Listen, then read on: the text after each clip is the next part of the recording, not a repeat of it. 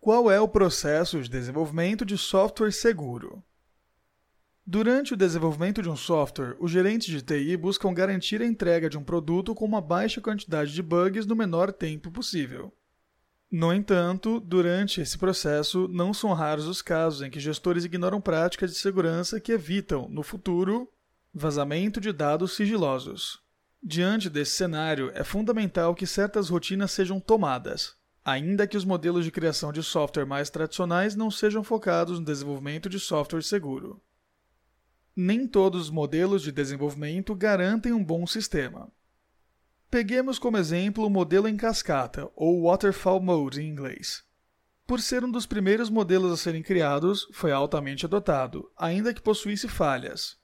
Suas etapas são: verificação dos requerimentos de software e sistema, análise e criação da estrutura do software, desenvolvimento do código do programa, teste, depuração e busca por erros, instalação, suporte e manutenção de todos os sistemas interligados ao software. Ainda que algumas versões modificadas do modelo tenham sido criadas, a original peca pela falta de uma etapa em que são implementadas políticas e rotinas de segurança de software.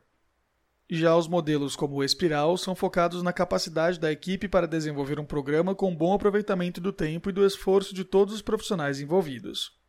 Dessa forma, é possível eliminar rapidamente elementos que podem atrasar a criação do sistema ou diminuir a produtividade do time de desenvolvedores. Adotando boas práticas de segurança de software. A adoção de um modelo de desenvolvimento tradicional não deve ser visto como motivo para a não implementação de rotinas de segurança. Ao buscar práticas que permitam o desenvolvimento de um software estável e com poucas falhas, o gerente de TI faz com que o seu sistema seja lançado sem falhas graves de segurança. Isso diminui a possibilidade dos dados de segurança do usuário e da sua empresa ficarem vulneráveis.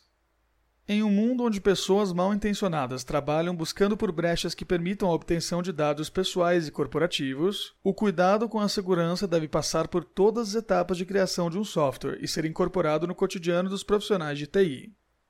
Veja a seguir alguns exemplos de como tornar o seu sistema mais seguro. Na etapa de classificação de requisitos e formação da equipe de desenvolvimento, é necessário identificar a necessidade de utilização de métodos de criptografia, segurança de usuários, treinamento e, em alguns casos, questões legais envolvendo licenciamento e manipulação de dados.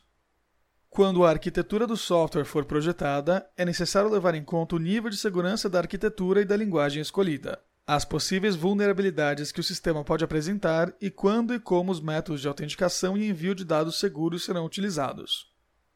Procure oferecer uma documentação com todos os requerimentos de segurança listados para sua equipe.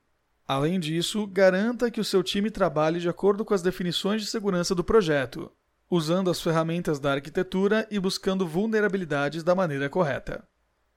Antes de lançar o seu sistema para o público geral, faça testes nos seus métodos de segurança e tente pensar como alguém que deseja comprometer a segurança do sistema.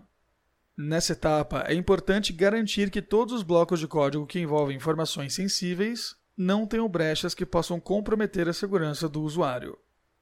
Por fim, quando o produto for finalmente adotado pelo mercado, continue fazendo monitoramento em busca de falhas de segurança.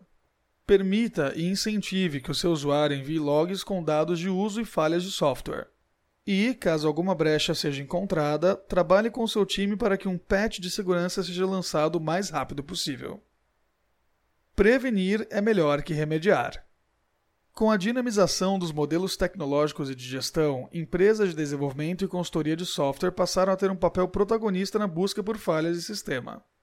Se antes isso era conquistado por hackers que buscavam vulnerabilidades para obtenção de senhas e outros dados privados, hoje as desenvolvedoras trabalham na busca por brechas diversas. Para que essa nova postura ganhasse força, requisitos regulatórios foram criados buscando responsabilizar os criadores, e não os usuários, pelos problemas causados por um software não seguro. Não tenha medo de adaptar as rotinas e protocolos existentes à sua necessidade. Na era da internet das coisas, a tecnologia tornará nossa vida melhor dentro e fora do ambiente de trabalho.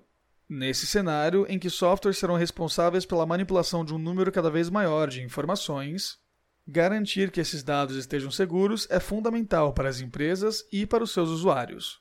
Ao adotar boas práticas que levam ao desenvolvimento de software seguro, o gerente de TI foca os seus recursos na criação e manutenção de um sistema benéfico para sua empresa e para todos os que dela dependem. Ainda que os desafios estejam cada vez maiores, um sistema que deixa a organização menos vulnerável a ataques criminosos gera menos gastos com contenção e resolução de problemas. Conhece alguma dica de segurança que não foi apresentada no post? A sua empresa já pratica essas rotinas? Compartilhe a sua experiência conosco.